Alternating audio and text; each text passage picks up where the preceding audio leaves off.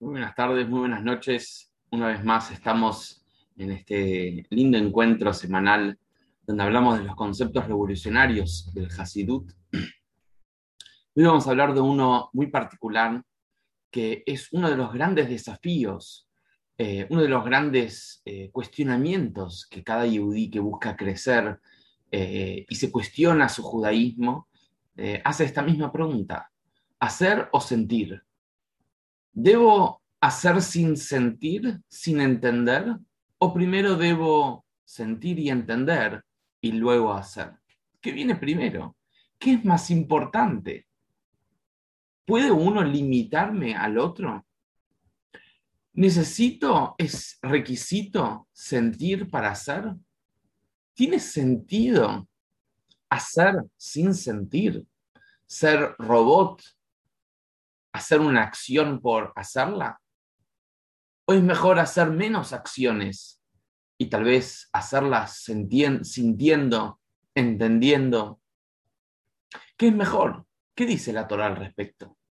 Entonces, vamos a hablar un poco de los dos lados, sobre la importancia de hacer y vamos a hablar sobre la importancia de sentir y entender y luego vamos a llegar a ver si llegamos a un acuerdo.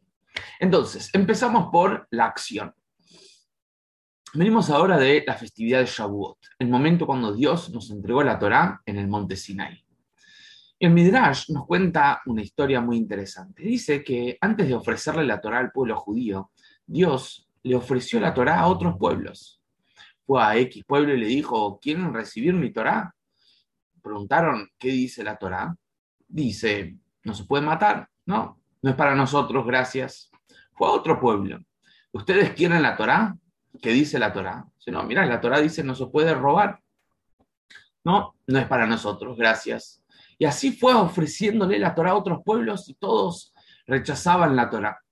Hasta que vino el pueblo judío y dijo, Nace Benishma, haremos y luego escucharemos. O sea que el pueblo judío ni se preguntó ni le preguntó a Dios qué dice la Torá, sino haremos lo que sea que dice y después contame qué dice Después quiero entender y sentir. ¿Qué nos cuenta esto? Esto nos habla sobre la importancia de hacer. Que primero viene el hacer y después el entender. Ahora, cuando uno se priva de hacer una mitzvah por no sentir o por no entender, el, el daño, por así decir, es doble. Primero de todo, el no hacer una mitzvah, cuando tenés la posibilidad de hacer una mitzvah, el, no traer la luz, la divinidad que podrías haber traído al hacer esa mitzvah es irreparable. O sea, si hiciste una mala acción, si trajiste una mala energía, puedes quitar la energía. Pero la pérdida de no traer una buena energía es más difícil. Ese es el número uno. Entonces, si tenés la oportunidad de hacer una mitzvah, por más que no sentís, y de traer la luz y de traer la divinidad. ¿Por qué no la vas a hacer? Número uno. Número dos. Las acciones son lo principal de las relaciones. Hablamos numerosas veces que la palabra mitzvah, ¿qué es una mitzvah? Una mitzvah es un medio de conexión con Dios. O sea, que ¿qué nos conecta con Dios? Las mitzvot. Imagínate Dios, imagínate el ser humano, la distancia que hay. ¿Qué puede hacer el ser humano para acercarse a Dios? Nada. Podemos saltar, podemos meditar, podemos pensar, podemos crear, podemos construir. ¿Qué nos va a hacer hacerse llegar cerca de Dios? La respuesta es que si nosotros tenemos que hacer algo para llegar cerca de Dios, nada nos lleva cerca de Dios. Lo único que nos lleva cerca de Dios son las 613 mitzvot que Dios eligió para que nosotros podamos acercarnos a Él. Entonces, ¿qué es una mitzvah? Un medio de conexión. Entonces, hacer la mitzvah es lo que importa. Porque la mitzvah, la acción, genera la conexión. Ahora, imagínate, una persona está enferma y el médico le da un medicamento para que tome. Y el paciente dice, no, Yo primero necesito estudiar, evaluar y entender cómo este medicamento me va a curar. ¿Tiene sentido decir algo así? Obviamente que no. ¿Por qué? Porque lo que importa es la acción. Lo que lo va a curar es tomar el remedio. No lo va a curar entender cómo funciona el remedio. No lo va a curar sentirlo, lo va a curar tomarlo. De hecho, va a poder entender cómo funciona el remedio si primero toma el remedio. En nuestra relación con Hashem lo mismo. Podemos profundizar nuestra relación con Hashem al primero hacer al primero llevarlo a la acción. Aparte, miremoslo de otro punto de vista. Hablamos cuál es el propósito en uno de, de estos encuentros. Entonces, ¿cuál es nuestro propósito? Traer a Dios acá abajo, hacer de este mundo un mundo físico y transformarlo en divino.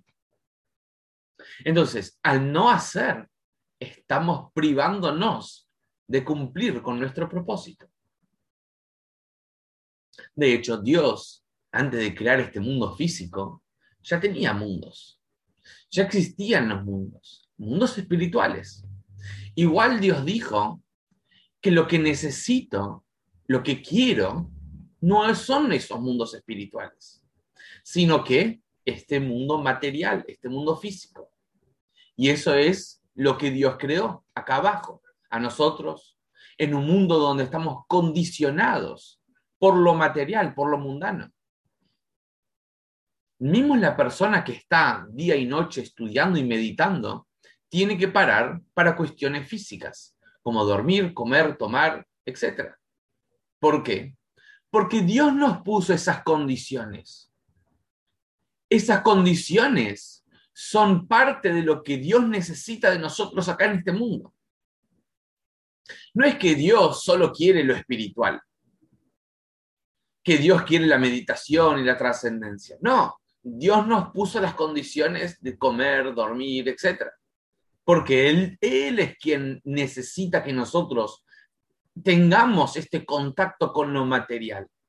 O sea que todo el propósito de lo que es el judaísmo es el contacto con lo material, con las acciones, con lo concreto.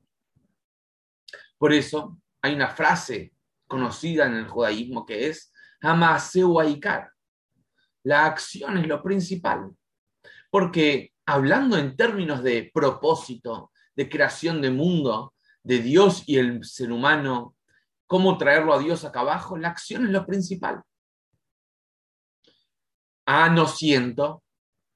Entonces, cuando hablamos de impacto en el mundo, una acción tiene el impacto. Imagínate una persona que aprieta un botón y Dios no es libre, causa una destrucción de toda una ciudad entera con lanzar una bomba. Ah, pero ni sabía que este botón causaba eso. O no sabía que esta bomba podía causar tal impacto. No importa. El botón lo hizo. La acción lo causó. Lo mismo y más fuerte es las acciones de nuestras mitzvot. Que por más que no sientas, por más que no entiendas, por más que ni seas consciente, estás causando el impacto de divinidad en el mundo. Como dice el Maimónides, que si a una persona se lo fuerza, a la fuerza, a hacer una mitzvah, cumplió la mitzvah. O más, si una persona estaba caminando en la calle y se le cayó plata y una persona necesitada lo encontró y gracias a eso pudo comer, hiciste una mitzvah. Vos tal vez llegaste a tu casa y decís, uy, ¿de dónde está esa plata? Y quiero la plata. Pero en realidad cumpliste una mitzvah. Entonces, o también le dice el Maimonides, que la persona debe verse a sí mismo y al mundo entero como una balanza que está equilibrada.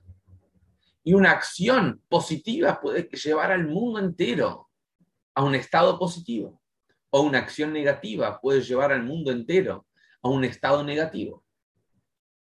Entonces, ¿cuál es la fuerza de una acción? El impacto es igual. El impacto es global. No solo eso, sino que con respecto a las dudas que nos pueden surgir a las preguntas que nos pueden surgir o a los desafíos que podamos tener frente a las a lo, que nos impide hacer mitzvot, tenemos que salir a buscarlo. Pero tenemos que saber que no podemos limitarnos por esos desafíos, cuestionamientos, preguntas. Y si te sorprende que no podés entender ciertas cosas de la Torá, si te sorprende que no podés sentir cierta relación con Dios, te tiene que sorprender al revés. ¿Cómo puede ser que hay ciertas cosas del judaísmo que sí podés entender? Hay ciertas cosas de tu relación con Dios que sí podés sentir. Es más sorprendente que un ser humano pueda entender algo de Dios que un ser humano no pueda entender algo de Dios. Es obvio que nosotros, seres humanos limitados, no podemos entender algo de la sabiduría de Dios. Es más sorprendente todo lo infinito que sí podemos entender. Y a Israel, el pueblo judío, es conocido como Maminim Benei Maminim. Nosotros somos creyentes, hijos de creyentes. Lo vimos, lo vivimos, lo sentimos y sabemos cuál es la verdad. Sabemos cuál es el camino. Entonces, limitarnos por entender o sentir va contra nuestra creencia, contra nuestra historia, contra nuestra filosofía, contra nuestro ser. Porque nosotros somos creyentes, hijos de creyentes. La Torá, el judaísmo es parte de nuestra vida.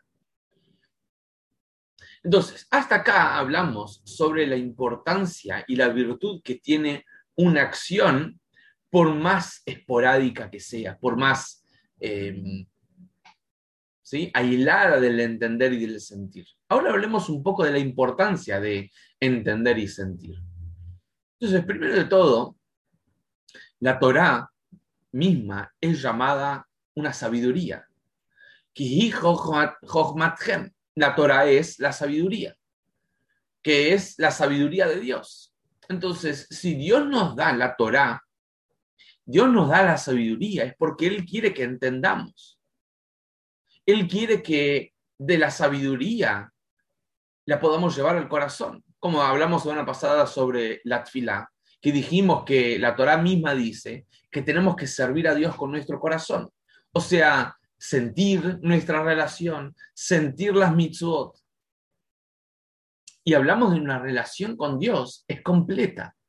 No solo en las manos, con las acciones, o en la boca, con las palabras, sino también en el corazón.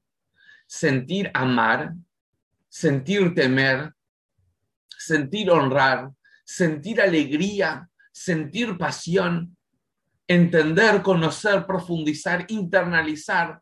Dios nos dio corazón. Dios nos dijo que todos los sufrimientos que nos vienen en la vida son por no servir a Dios con alegría.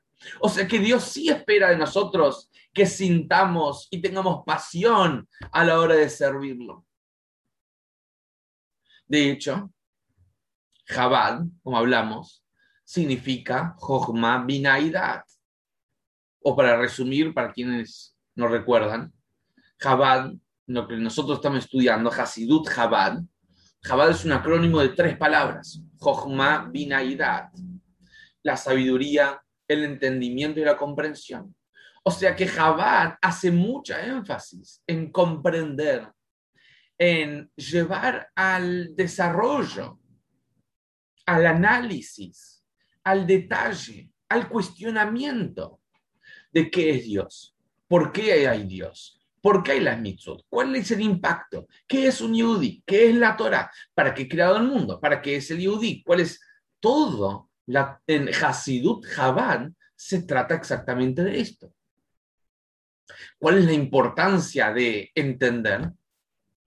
Porque sabemos, como dijimos, que hay, si hay entendimiento, hay corazón, hay sentimiento. La diferencia entre un niño y un adulto es que el niño solo tiene el corazón desarrollado, el adulto tiene la mente desarrollada. Entonces, en el judaísmo, o sea, en nuestra relación con Dios, también tiene que, tenemos que ser adultos. ¿Qué significa que tenemos que ser adultos? Tenemos que desarrollar una mente amplia, con bases y conocimientos y profundidad, para poder tener un corazón guiado, con bases y fundamentos, para que lleven al Yehudí después a la acción. O sea, es un camino, entender, sentir, hacer. Porque si no hay entender, el sentir, el corazón, es como el fuego. El fuego es muy volátil, va, viene, sube, baja. Algo firme es el entender.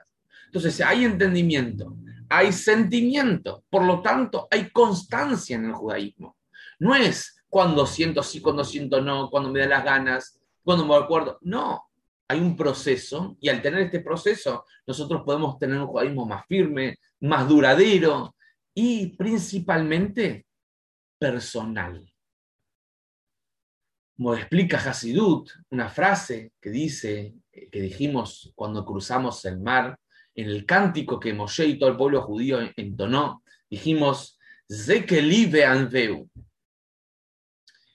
Y la explicación es, Zekeli, este es mi Dios. Por lo tanto, vean, veu, lo voy a embellecer. O sea, cuando hago un judaísmo que quiero, que me gusta, que lo embellezco, que lo emprolijo, que lo cuido y lo mantengo cuando es de Kelly, cuando es mío. Si no, es el lo que habí, como continúa la frase, el pasuk. El lo que habí, si es el Dios de mis padres, Bearrome Menú, es muy enaltecido. O sea, es muy lejano, es muy abstracto, es muy no mío. Entonces, Zekeli, cuando es mi Dios, cuando es mi judaísmo, ahí lo puedo embellecer, ahí lo puedo personalizar, ahí lo puedo mantener firme con pasión. Entonces, tenemos dos extremos. Por un lado, la importancia de la acción, por otro lado, la importancia del entender y del sentir. ¿Qué hacemos? La respuesta es que tenemos que enfocarnos en los dos. Tenemos que hacer y tenemos que sentir y entender. Ahora, cuando el pueblo judío dijo, Nace Benishma, frente al monte Sinai, haremos y luego escucharemos, cuenta el Midrash enseguida. Enseguida bajaron los ángeles y le colocaron dos coronas al pueblo judío por el hecho que anticiparon a Nishma por el hecho que anticiparon hacer a entender y sentir. O sea, que la clave está, el anticiparon hacer a entender y sentir. O sea, ¿cuál es la base? ¿Por qué hacemos? ¿Lo hago porque es mío o lo hago porque Dios pidió? O sea, ¿Por qué quiero entender? ¿Por qué quiero sentir? ¿Porque es mi idea? Si no, no lo hago. ¿O porque Dios quiere que yo entienda y yo sienta? O sea, si yo busco servir a Dios, no servirme, entonces primero hago. Porque si Dios pidió, qué mejor que hacer algo que Dios me pidió a mí. Qué privilegio, qué honor. Pero ¿sabes qué? Parte de lo que Dios te pidió es que no solo que hagas, sino que también sientas y entiendas y lo personalices. O sea, cuando pones el impedimento al cumplir, porque primero tenés que entender y sentir, ¿a quién buscas realmente servir? ¿Con quién buscas realmente tener un vínculo? ¿Con Dios o con vos? cuando pones a vos, a tu entendimiento, tu sentimiento primero, antes que a Dios, no buscas servir a Dios. La magia, lo que dijeron los judíos, no fue que dijeron, vamos a hacer a ciegas. Es porque entendieron que si viene de Dios, lo hago. Y ya que viene de Dios, parte de lo que pide Dios es sentir también y entender también, quererlo también pero es parte de su proyecto, de su idea. Y yo creo que hoy en día tenemos las oportunidades para llevar los dos a cabo, tanto las acciones como el estudio y el entendimiento. Tenemos que aprovechar. Tenemos en Internet, tenemos Hasidab, tenemos páginas web, tenemos libros de judaísmo. ¿Cuántos libros de judaísmo tenemos hoy que ni en la época de Moshe, ni de Rambam, ni de Rey David, ninguno existía tanto acceso a conocimiento judaico? Tenemos que aprovechar. Y al mismo tiempo tenemos que aprovechar la disponibilidad de hacer mitzvot que están al, alcance de nuestra mano, con Tzedakat, Tefilín, Shabbat, Kasher, donde sea que un yudí se encuentre, hoy tiene un clic de un botón hacer una mitzvah. Entonces ya no es un desafío qué hacer. La pregunta es, ¿cuál vas a hacer hoy y ahora? ¿Cuál vas a enfocarte más ahora? Esa es la pregunta. Porque ¿cuál tenemos acceso? gracias a Dios, vivimos una época de, mucha abundancia de judaísmo y de divinidad, tenemos que saber poder aprovecharla y poder llevarla a la práctica en nuestro día a día. Nos vemos, si Dios quiere, semana que viene para la clase número 7.